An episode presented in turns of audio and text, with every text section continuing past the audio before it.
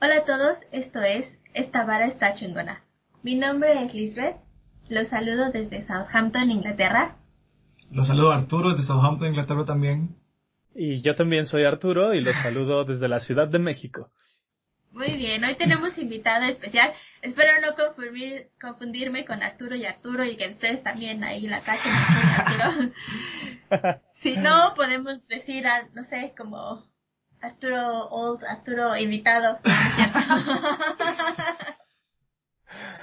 o algo así por el estilo.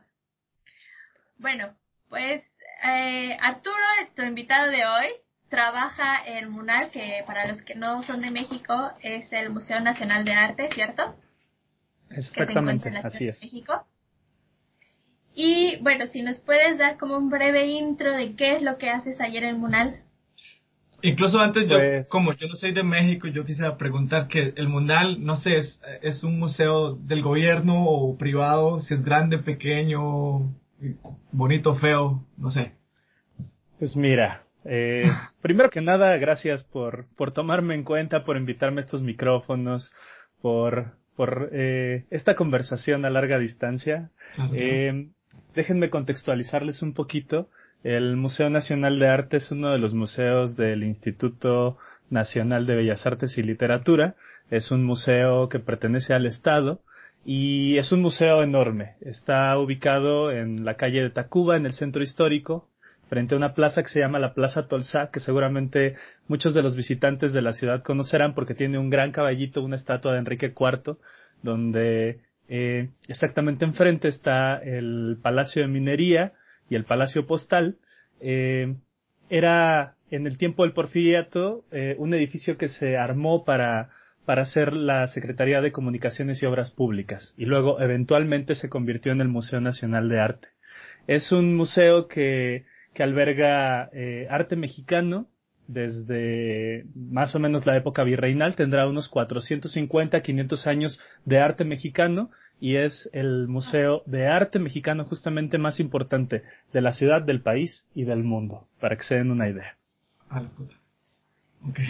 ok el más importante y supongo ahorita por lo que los estás eh, platicando también de los que tienen obras como más longevas, digamos.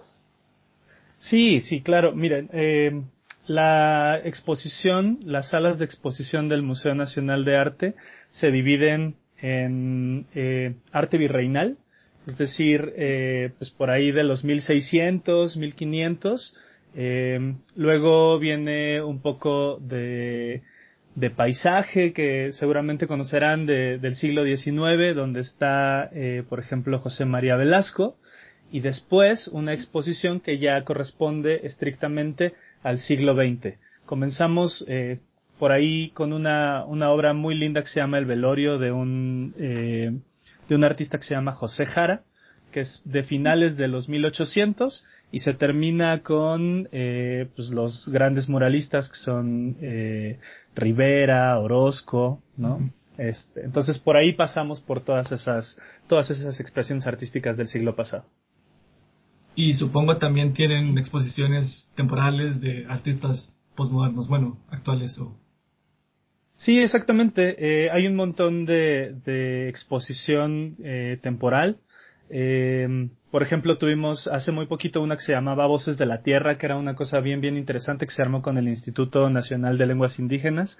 Eh, justo abarcaba esta variedad de lenguas que se hablan en el país y entonces tenía justo primero la visión de los artistas eh, que, que, que, retrataban eh, el indigenismo desde los ojos de alguien que no era indígena y luego se iba transformando esta visión hasta el propio mexicanismo y cómo se iba viendo eh, la, la, la, identidad del indígena a través del indígena. Eh, en realidad no, no, no, podría profundizar tanto porque yo me dedico estrictamente al departamento de educación y aunque sí tengo mucha información sobre la obra y sobre, sobre las exposiciones porque trabajamos con ella directamente, pues en realidad mi trabajo tiene que ver mucho más con eh, procesos de formación y de aprendizaje significativo con diferentes grupos que, que bueno, eso sí, ahí sí me puedo aventar el choro largo y mareador. Ok, muy bien. Entonces, entrando un poquito a esa, la parte de qué es lo que haces en el museo. Platícanos así como rapidito en sí, ¿qué, qué es? Pues eh, miren, les tendría que platicar que justo a partir del cambio de gobierno el año pasado, eh, el espacio de educación en el Museo Nacional de Arte se transformó y se convirtió en algo que se llama Munal Más Educa. Eh, Inicialmente los espacios de educación en los museos eh, se concebían como comunicación educativa o como áreas de educación.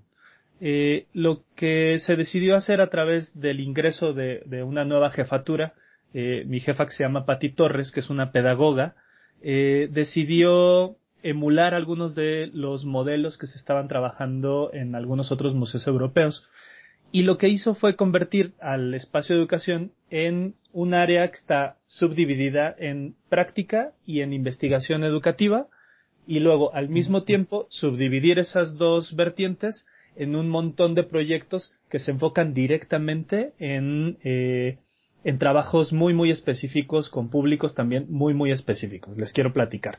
Em, en el área de educación nos encontramos un montón de proyectos que todos comienzan con Munal más, ¿no? Y entonces se, se, se dirigen a diferentes eh, objetivos. Por ejemplo, está Munal más inclusivo y ellos trabajan con eh, específicamente eh, discapacidades.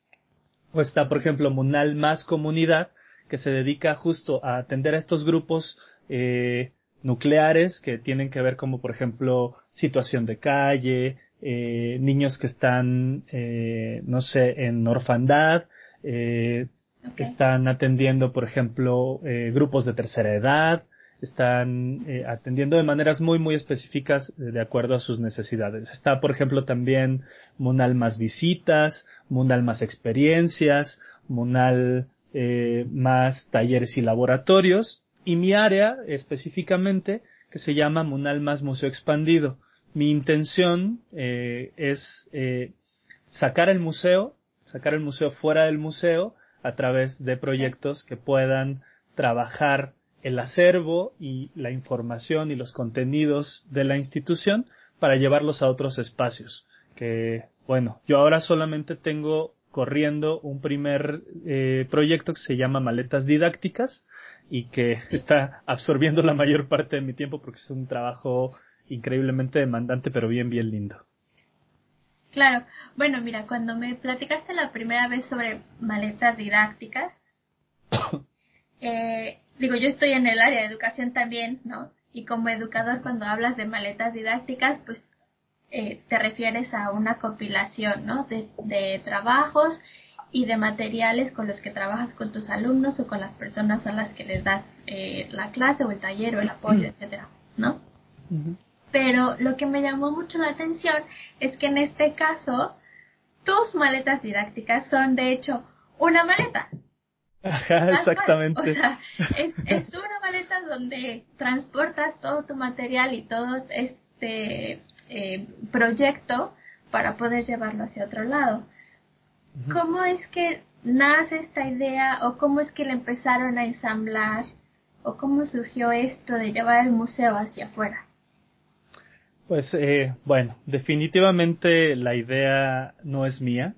La idea se ha venido desarrollando desde hace mucho tiempo con, con, eh, con otras eh, inspiraciones. Específicamente aquí en el país ya se venía manejando en el Museo de San Carlos el Museo de San Carlos tenía unas maletas que justo salían en un camioncito que visitaba diferentes espacios, ya sea escuelas o parques y demás. Eh, y entonces, a través de actividades muy, muy lúdicas, eh, como pues iluminar, dibujar, platicar, llevar títeres, se acercaba el contenido de este, de este museo.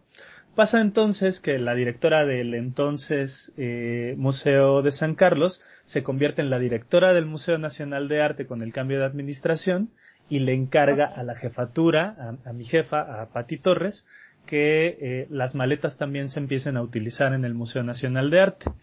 Yo en ese entonces trabajaba en Papalote Museo del Niño. Yo tenía una, eh, yo, yo trabajaba un área que se llamaba justo comunidad Y entonces eh, Patty me contacta y me dice, oye, pues vamos a hacer estas cosas de las maletas, me gustaría que me, que me orientaras un poquito. Yo tengo la referencia de eh, el Museo del Oro en Colombia, la, la referencia del Museo Thyssen ahí en, en, España, ¿no? Y entonces eh, queremos ver si, si me echas la mano aquí como a revisar lo que, lo que queremos hacer con las maletas didácticas. Bueno, pues le echo la mano, le hago unas sugerencias y eh, pues pasa que el proyecto en el que yo estaba involucrado en Papalote se echa para atrás y Patty me dice, bueno, pues ya que te quedaste sin chamba, pues vente para el museo y desarrolla las maletas, ¿no? Entonces... Súper bien, ¿no? Básicamente. Sí, fue, fue relevo australiano, exactamente. Ajá, sí, sí. Nomás tuvimos que chocar las manos ahí entre las cuerdas y eh, hice el cambio de museo. Me voy para el Museo Nacional de Arte eh, con el encargo justo de trabajar con las maletas didácticas. Ya las venía trabajando un, un chico, este, él decide moverse y entonces yo quedo como, como coordinador de este, de este proyecto. Eh, lo primero que, que, decidimos hacer es que eh, tuviéramos un equipo en el que nos pudiéramos apoyar, porque delegar toda esta responsabilidad en las, eh, del, trabajo de las maletas en una sola persona, pues es, es prácticamente imposible, ¿no? Eh, y, me llega, sí, era, no, no, no, eh, y, y, me llega un, un, así como caído del cielo, me llega un grupo de, de practicantes profesionales de la Universidad Pedagógica Nacional de, de psicología educativa, eh, un grupo de cinco chicos que me dicen, este, pues tenemos un proyecto a largo aliento, vamos a estar un año haciendo prácticas profesionales y estamos buscando un proyecto en el cual involucrarnos. Mano de obra gratis. Sí, sí, no, no busquen más. el día, así. Ajá, así, yo los marco, les pongo mi sello. todo del cielo. Exactamente, sí, este, les puse un, un, un post-it de ya están apartados a los chavos y entonces nos sentamos justo a desarrollar el proyecto. Decidimos que las maletas tenían que ser, sí, justo unas maletas, ¿no? Y que, y que tenían que ser esas maletas como de viaje, con llantitas y con el asa que, que se desplaza como en el aeropuerto, ¿no? Como las que llevas a, a cualquier otro eh, destino, eh, para que almacenáramos eh, objetos que nos ayudaran a utilizar herramientas pedagógicas con los diferentes grupos con los que queríamos trabajar. Y entonces la siguiente, el siguiente reto era determinar con qué grupos queríamos trabajar, ¿no? Porque... Era precisamente lo que te iba a preguntar, o sea, de aquí hacia dónde va. Sí, sí, sí, sí. E, es, es, un, es un proyecto robustísimo. Eh, me, me lleva un montón de tiempo desarrollarlo y también me lleva un montón de tiempo en el presente estarlo eh, manipulando y transformando, porque pues, en realidad es un proyecto muy, muy ambicioso. Eh, nosotros justo nos aventamos ese trompo a la uña y decidimos eh, diversificarlo así con, con un montón de ambición porque dijimos, pues mira, ya estamos aquí. Go big or go home. Ajá, exacto. Y entonces lo que hicimos fue eh, decir, vamos a trabajar la idea original que era trabajar con la educación básica. Nosotros lo primero que queríamos hacer era, a, órdenes de, de Patty, de mi jefa, trabajar con preescolar, primaria baja, primaria alta y secundaria, ¿no? Pero luego nos dimos cuenta que había posibilidades de trabajar con otros públicos que eran igual de interesantes. Eh, decidimos trabajar con tercera edad, decidimos trabajar con alta vulnerabilidad en espacios públicos decidimos eh, trabajar también con hospitales, ¿no? A, a petición de, de, la dirección del museo. ¿no? Niños que, para ella es muy importante que niños, por ejemplo, de oncología reciban eh, los contenidos del museo y que puedan tener como un espacio de escape a esta cosa que están viviendo. Y que para mí ese ha sido un reto personal bien, bien fuerte. Todavía no lo, no lo podemos implementar porque necesitamos un montón de trabajo y necesitamos un montón de, eh, de asesoría, pero ahí vamos desarrollando esa maleta. Entonces, esas maletas están divididas por códigos de colores y entonces cada una responde a un público con el que se va a trabajar y cada maleta es distinta, ¿no? Si quieres vamos platicando. Por ejemplo, ahorita que, que mencionaba así, Eh, grupos de alta vulnerabilidad que me eh, ¿Nos podrías dar un ejemplo, Clyde? ¿Cuáles son estos grupos? ¿Dónde se reúnen? ¿Cómo es que trabajas con ellos un poco? Sí, claro. Mira, la alta vulnerabilidad, ese sí es mi mero mole porque yo he trabajado un montón de años justamente para sociedad civil.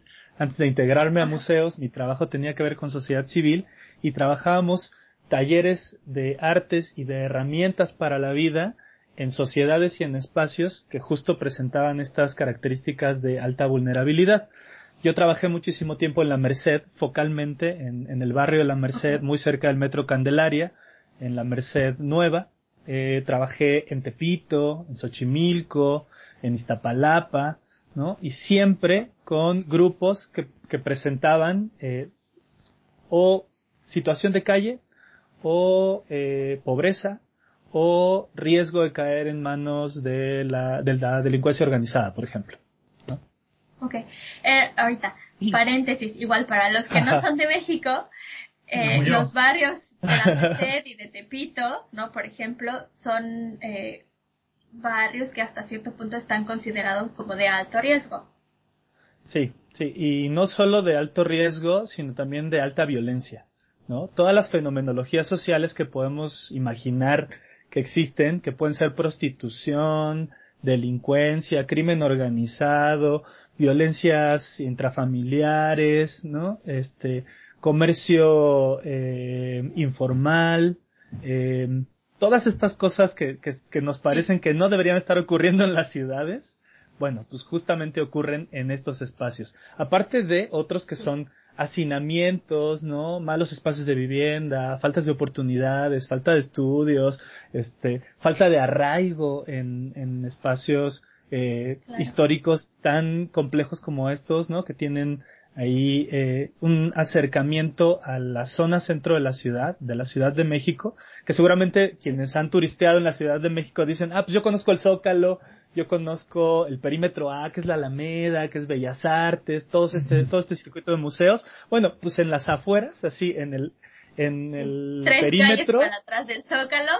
Exacto, ahí están esos barrios y ahí están todas esas fenomenologías sociales que, que nos acercan a infancias o a juventudes, a terceras edades, eh, que tienen que ver con pobreza, con falta de oportunidades, con violencias ¿no? Y que, y que nos acercan también a, a, trabajar con ellos y a tener otras experiencias, a otras realidades, ¿no? A través del trabajo en sociedad civil como fue mi caso.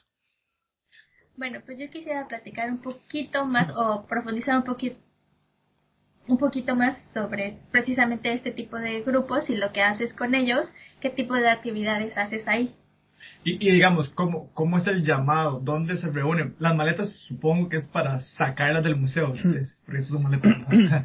Entonces, sí, sí, sí. ¿cómo, ¿cómo se hace publicidad o no sé si es publicidad o ah, cómo funciona todo eso? Pues mira, yo ahí va. eh, vamos, eh, vamos creciendo como proyecto. En realidad todavía no están funcionando todas las aristas. Eh, decidimos, eh, por dos razones muy, muy claras, trabajar no solo hacia afuera del museo, sino también dentro de él.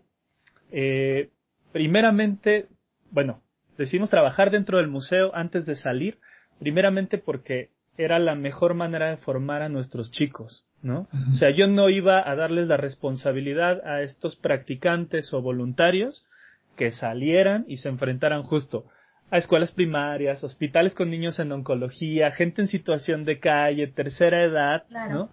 Sin una formación y sin una experiencia que pudieran eh, como este tener previa. Eh, y segundo, pues porque eso también mañosamente me iba a dar aire a mí para ir desarrollando un poco más el proyecto mientras seguíamos caminando, ¿no?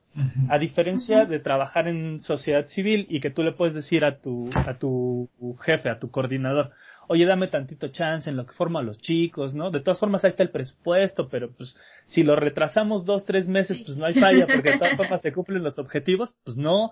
Aquí el gobierno te exige así, que estés chambeando día a día, ¿no? Y que vayas cumpliendo estas metas que te van exigiendo y que de pronto y que de pronto pues, tu trabajo también está en riesgo, ¿no? Si les dices, no, pues dame dos, tres meses de chance, pues ellos te dicen, ¿sabes qué? Aquí atrás hay tres en fila, ¿no? Que dicen que lo pueden hacer así, ahorita.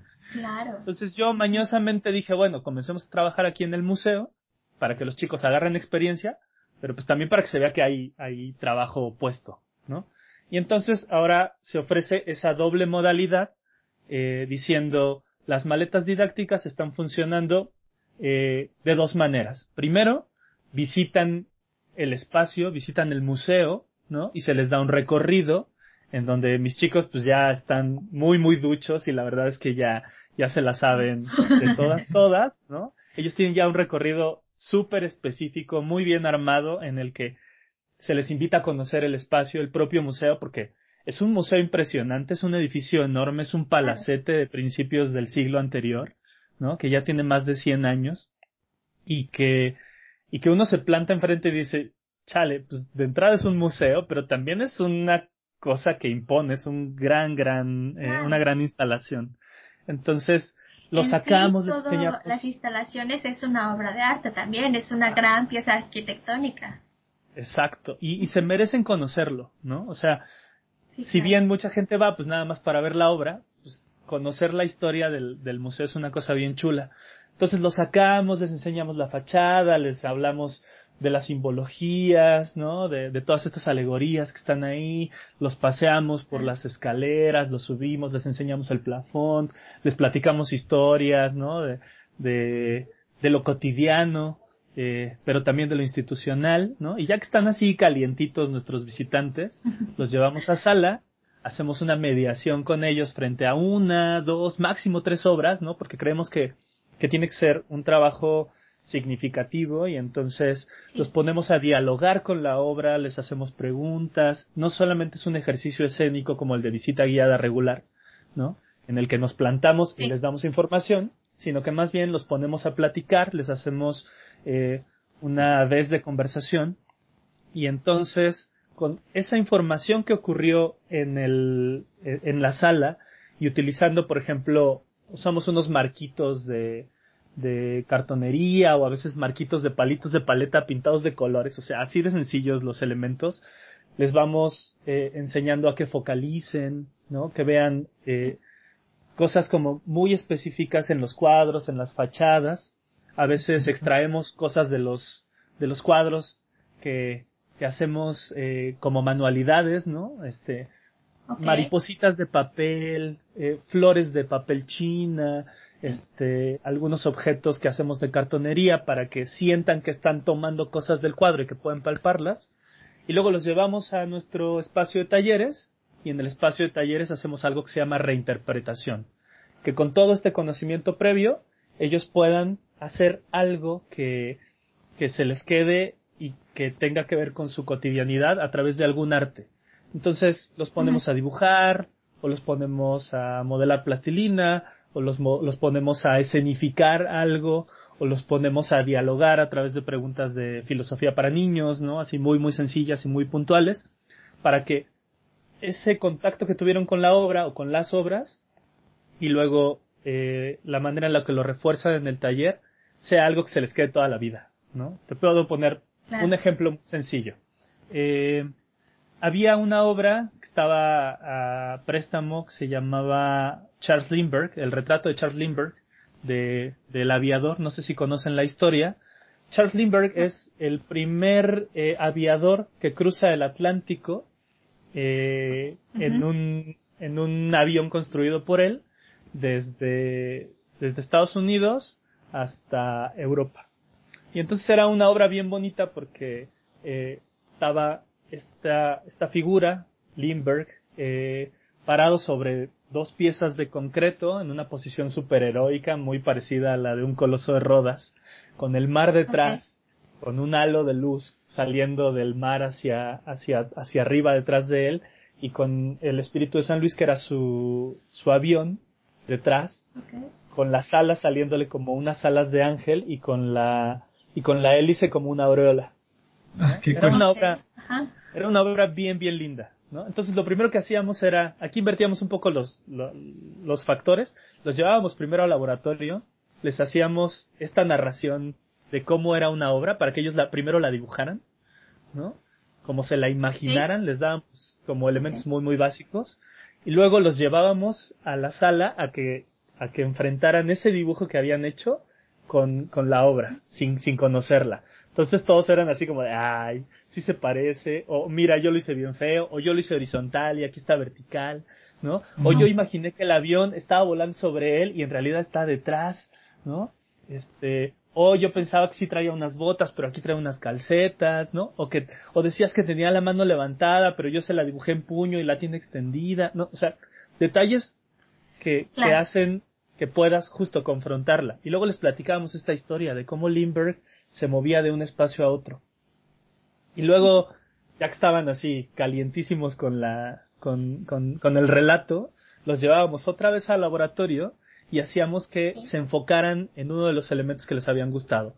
Podía ser eh, el avión, las alas, las hélices, el mar, el halo de luz, algún elemento de, de, de, este, de este personaje, sus ojos que eran muy azules, el cabello, las botas, ¿no? O sea, y los iban dibujando y luego hacíamos un collage para reinterpretar esa obra. Entonces teníamos tres obras que podían dialogar a partir de esa historia, ¿no? La que habían hecho al principio, sin conocerla, la obra verdadera, ¿no? La obra real, y esta obra que habían construido de manera colectiva a partir de un collage, ¿no? Y entonces se llevaban una experiencia de conocimiento de esa obra que se les iba a quedar para toda la vida, que podían contársela a cualquier otra persona, que podían contársela cuando volvieran a visitar el museo y estuviera ahí la pintura, pero también despertaba la curiosidad de cómo eh, de cómo se trabaja una obra y de querer conocer el resto del acervo, pues no solo de esa de esa obra, sino de cualquier otra que les, que les llamara la atención en cualquier espacio museístico. Claro, pues mira, ahorita que me estás platicando esto, es como un acercamiento bien, bien bonito, creo yo, sobre todo, eh, digamos, para niños y para las personas que nunca se han animado realmente a encontrarse o darse ese encuentro con el arte o con un museo o con cualquier tipo de, eh, ¿cómo se dice? bueno, sí, de arte, digamos iba, iba a tratar de usar un término muy rimbombante, pero se me olvidó la palabra. sí, pues es que es justo nuestra intención. Ajá, ¿No? O sea, nosotros, mira, yo creo que, que desde mi trabajo previo y ahora que estoy colocado en esta, en esta posición en el espacio de educación, en el área de educación del museo, ese es mi público, quien nunca ha tenido una experiencia estética inicial, ¿no? Que, que esta es su primera vez en la que viene al museo, o esta es la, esta es una de esas veces en las que quiere encontrarse de manera eh, correcta, ¿no? verdadera, con una obra de arte. La verdad es que a mí no me interesa, por ejemplo, recibir a esta gente que quiere datos súper específicos o que le interesa como las cosas eh, que les da una visita de curaduría, una visita guiada así como para para gente este pues muy especializada. No, a mí me interesa que la gente que no ha tenido oportunidades de visitar los museos o que ya lo ha hecho pero no lo ha hecho de una manera tan eh, fuerte, tan significativa para ellos, pues pueda hacerlo y se les quede como una bonita experiencia, ¿no? Para eso hay otras otras modalidades y para eso hay otro tipo de visitas. Sí, fíjate que el otro día precisamente estábamos platicando Arturo y yo y creo que él me ha hecho como mucho hincapié en eso, que me dice que cómo hay que ir a un museo, o sea, hay que hacer la tarea primero, ¿o cómo me decías? Es que digamos, yo me pregunto, tal vez este es un buen ejemplo, el Munal es un, ah, como escucho, un, museo gigante. Entonces yo como persona que de arte visual sé lo mismo que de astrofísica, eh, no sé si cuando voy a un museo debería concentrarme solo en un pasillo o tratar de verlo todo porque, bueno, en un museo tan grande, en un día puedo ver tres pisos, nada más, no, no sé. Entonces, suena que, que, que de yo haber ido a un taller como el suyo, habría aprendido, no sé. O sea, siento yo que una obra fue tanta energía invertida de quien la dibujó y todo para que yo la vea 20 segundos y siga caminando. Exactamente. Sí, sí, sí. Y, sabes. eso, que cuando vas a un museo, ¿qué debes hacer? O sea, debes ir a apreciar toda la obra, darle tu propia, eh, ¿cómo se dice? Representación ¿O es nada más ir y apreciar lo que tú presientas, lo que tú sientas, ¿no? Es que, fíjate, te lo voy a hablar también desde mi propia experiencia. Yo, yo no era una persona que, que frecuentara museos, ¿no? A pesar de que estudio arte y patrimonio, ¿no? Y de que tengo una formación como actor, este, y que, y que sí estoy involucrado en las artes, eh, pues yo no tenía esta, esta costumbre de ir a los museos porque lo contemplativo justamente no me llamaba la atención. Yo decía, sí, ahí hay un montón de, justo como dices Tocayo, eh, esta energía depositada en una sola pieza y yo no soy capaz de entenderla nada más por la pura contemplación. O sea, pararme yo enfrente, yo nunca voy a llorar de ver un solamente una obra de arte como le pasa a un montón de gente, ¿no? Y yo me sentía desfasado con respecto a esas otras personas. Y, y este desfase lo que provocaba era que yo me negara a que fuera esos espacios porque pensaba que eran estrictamente para gente que tenía esa formación o esa sensibilización, ¿no? Ahora yo estando en los espacios museísticos, lo que he aprendido a través, por ejemplo, de las visitas guiadas, porque pues, para formarnos nosotros necesitamos también estar yendo a las visitas guiadas, eh, es que hay un montón de historias que no tienen nada que ver quizás con la técnica. Yo de esta pintura que te hablé jamás te dije qué tipo de técnica era, ni qué colores se utilizaban, ¿no? Ni siquiera es un óleo, un dibujo, una acuarela, ni siquiera qué técnica es. Exactamente, ¿no? Y creo que mucha gente podría sentirse confundida si nos, si nos claváramos en esos detalles. Está bien, alguien nos va a preguntar, ajá, ¿no? Pero justo hay un interés auténtico por saber qué impulsó a pintar esa pintura, ¿no? A, a, crear esa obra de arte, qué impulsó al artista y cuál es la historia social detrás de ella, ¿no? La construcción, dónde estuvo exhibida antes o en qué influyó. Por ejemplo, esta, esta pintura estuvo en la embajada eh, mexicana en Francia y ahí estuvo mucho tiempo. No se hizo para, para exhibirse en un museo de arte, ¿no? Eh, y cuando se desechó de la embajada, entonces México decidió recuperarla y por eso ahora está en los museos. Entonces también es una parte eh, como interesante y bien linda que nosotros podamos desprender lo narrativo, ¿no? Lo, lo vivencial, lo costumbrista y lo podamos asimilar de otras maneras. Porque si bien no nos interesa y no nos vamos a clavar en la técnica, no nos vamos a clavar en el periodo histórico, ¿no? Así, ¿qué otras obras y otras referencias nos, nos llevan al, al mismo tipo de arte? Pues sí estamos creando un vínculo fuerte con lo que nos transmite ese, ese producto cultural y entonces ahí se nos va a despertar la curiosidad. Y a lo mejor ahora que tú escuchas esta historia, lo primero que quieres hacer es ir a buscar, ¿no? A ver, quiero ver esa pintura. Quiero ver esa pintura. ¿No? Quiero ver cómo se mira, quiero ver cómo luce, quiero saber un poco más de Ángel Zárraga, que es su pintor, que tiene unas obras preciosas, ¿no? Este, y a lo mejor en tu próxima visita al, país, cuando vengas a México, lo primero que vas a querer hacer es ir a buscar obra de Ángel Zárraga o ver si todavía está ahí en el Munal esa pintura y entonces a partir de ahí moverte a otras pinturas y a otras historias y a otro tipo de visitas para que puedan alimentarte esta, esta curiosidad de conocer estos espacios. ¿No? Esta obra. Que dijiste una palabra clave que es vivencial, ¿no?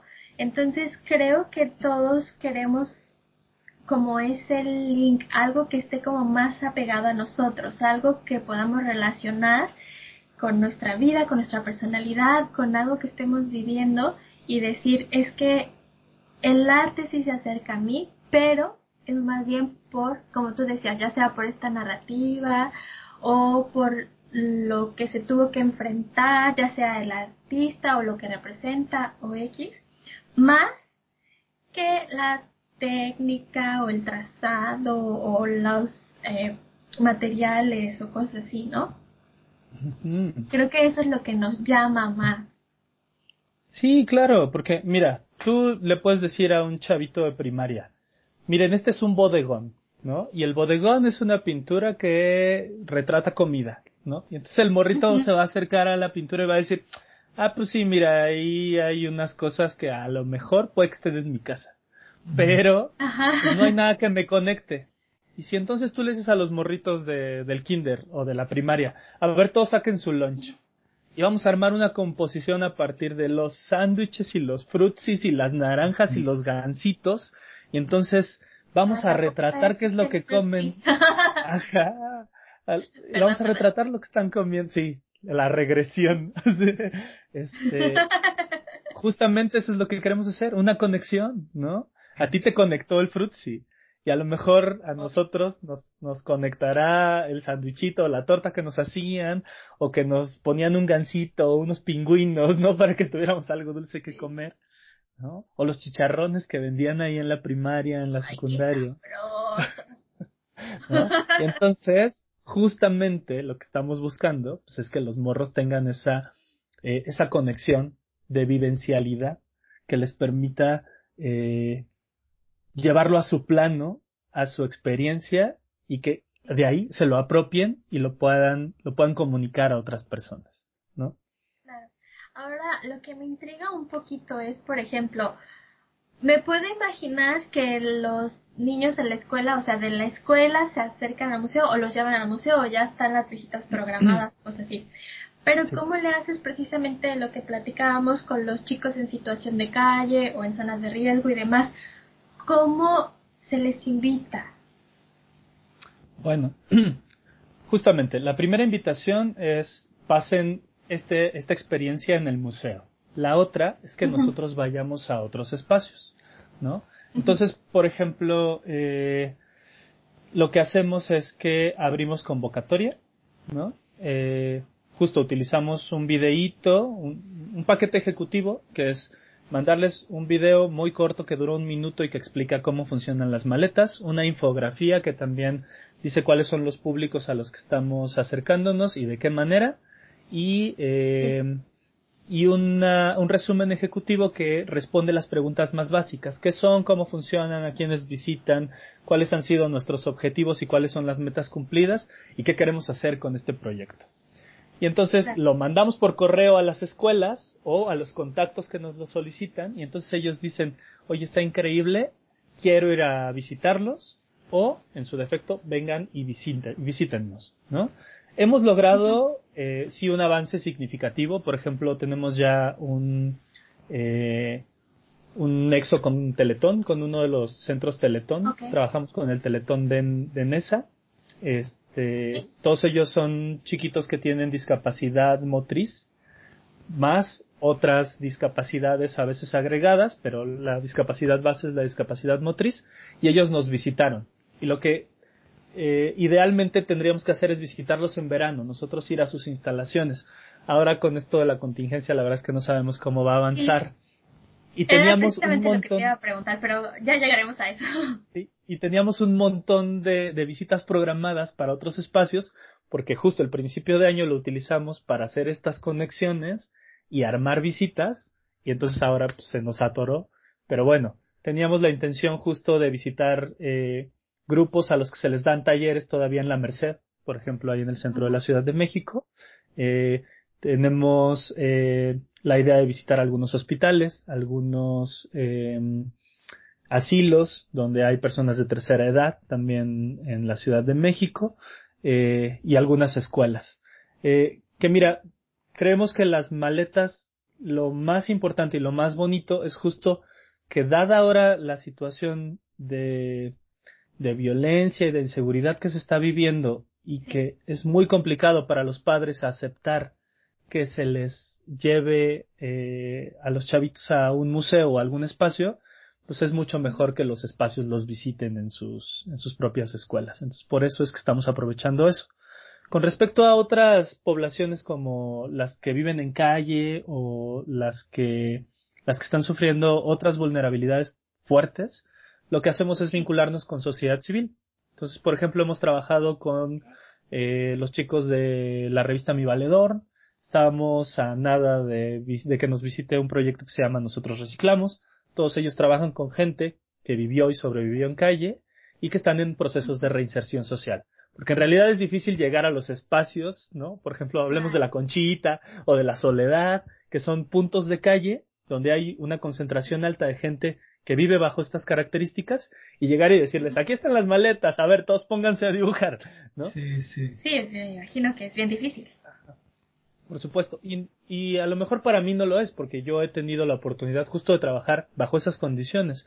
En el Jardín de la Soledad, en la Merced, lo que hacíamos con alguna de las organizaciones con las que trabajé es que salíamos al parque, poníamos unas mesas y poníamos a la banda a dibujar, ¿no? Les explicábamos. Y lo único que les pedíamos era como de, a ver, carnal, suelta tu mona y entonces no te drogues mientras estás dibujando con nosotros, ¿no? O, respeta a los demás, no les digas groserías, no los golpees, ¿no? O sea, tratábamos de, de hacer un, un marco de reglas para que ellos pudieran disfrutar ese espacio. Para mí no es tan complicado, pero para los chicos que están practicando y que están formándose como voluntarios, pues por supuesto es imponente. Si a veces es difícil para ellos recibir un grupo nuevo en sus primeras veces, o enfrentarse a una medición, perdón, una mediación a grupos de 15, 20 personas, pues en realidad imagínate con alguien que está afuera en el parque, bajo estupefacientes, ¿no? Este, en su propio terreno. Es un shock. Ajá. Entonces, mi, mi obligación como coordinador, pues justo es irlos formando para que cuando lleguen estas, estas opciones, pues ellos ya tengan un poquito más de experiencia y herramientas que puedan utilizar en esos, en esos lugares. Claro, pues mira, Arturo, está buenísimo todo este proyecto y yo sé que a mucha gente también le interesa. Entonces, ¿cómo pueden hacer un contacto con el Monal, por ejemplo, si a alguien le interesaría conseguir un grupo? pues eh, mira, de entrada les pedimos que por lo menos en este momento del proyecto que andamos cortos de de patrocinios y de fondos y que no podemos salir y que no tenemos un carro, no, no como lo hizo San Carlos que tenía un camioncito, porque ahora lo que les pedimos es que a veces ellos nos paguen el Uber, ¿no? O sea, les decimos, el, la actividad no tiene precio, es gratuita, pero pues tírennos un parito y páguennos el Uber para que nosotros podamos movernos hacia ese espacio con seguridad y también regresemos. Este, lo que estamos haciendo es que solo sea en, en, la Ciudad de México, en zonas que están relativamente cercanas a la, a la ubicación del museo. Eh, Lo más lejos que programamos fue Coyoacán en este momento. Entonces, este, para que se den una idea más o menos de cómo, de cómo andan en distancias, que nos escriban, que nos manden un correíto. Eh, mi correo institucional es arturo.subieta con Z y B grande, arturo.subieta arroba munal.inba.gov.mx y ahí me escriben que me dicen que quieren o visitarnos en el museo o que nosotros vayamos a visitarlos. Armamos una juntita para determinar cuáles son las necesidades de su grupo, porque también eso, los contenidos y las visitas están realizadas de manera personal, ¿no? Trabajamos con grupos pequeños y trabajamos eh, intereses muy particulares de cada, de cada uno de los, de los grupos que nos, que nos deciden contactar.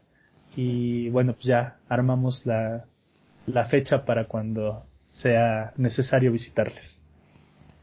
Pues mira, hasta yo ya estoy animada. Ya quiero ir. Pero nada más que a mí me queda súper lejos. Y no eres, población, no eres población ni de primaria, ni de mayor. Pero no importa, yo, yo consigo a alguien y voy. Ahí me clavo en el grupo, no importa. Tenemos también, eh, bueno, iban a comenzar eh, viajes eh, con las maletas abiertos, es decir, recibir a público general todos los domingos a mediodía, que no están dentro de estos públicos específicos. Entonces, por ejemplo, ajá, justo. O sea, tú te enteras de las maletas y dices, pero yo no estudio en la primaria, ni soy de alta vulnerabilidad, ni estoy en tercera edad, ni tengo discapacidad pero quiero vivir la experiencia, ah, pues los domingos a mediodía, lo más probable es que se reintegre la actividad cuando, cuando volvamos a la contingencia. Eh, habrá un par de mediadores y un par de talleristas que se encarguen de las maletas todos los domingos a las 12 del día. Sí, sí, sí. Bueno, pues muchas gracias Arturo, espero que la hayas pasado bien. Nosotros estuvimos aquí bien a gusto platicando contigo y sabiendo todo lo que se hace en el Monal. Y pues esperamos también platicar contigo pronto de otras cosas, de, de arte y, la vida. De la vida mejor. un gustazo, carnales. Me la pasé bien chido. Nos faltó un montón de tiempo porque se me va la lengua, pero, pero me la pasé bien, bien chido. Estuvo re bien. Bueno, pues Si quieren más información de este proyecto o por el estilo, pueden escribirle a Arturo. Eh, repito su contacto. arturo.subieta con z y b arroba munal.inba.go.mx Y bueno, síganos en Facebook a nosotros, esta hora está chingona, y en Instagram como Vara Chingona el podcast. Saludos y nos escuchamos.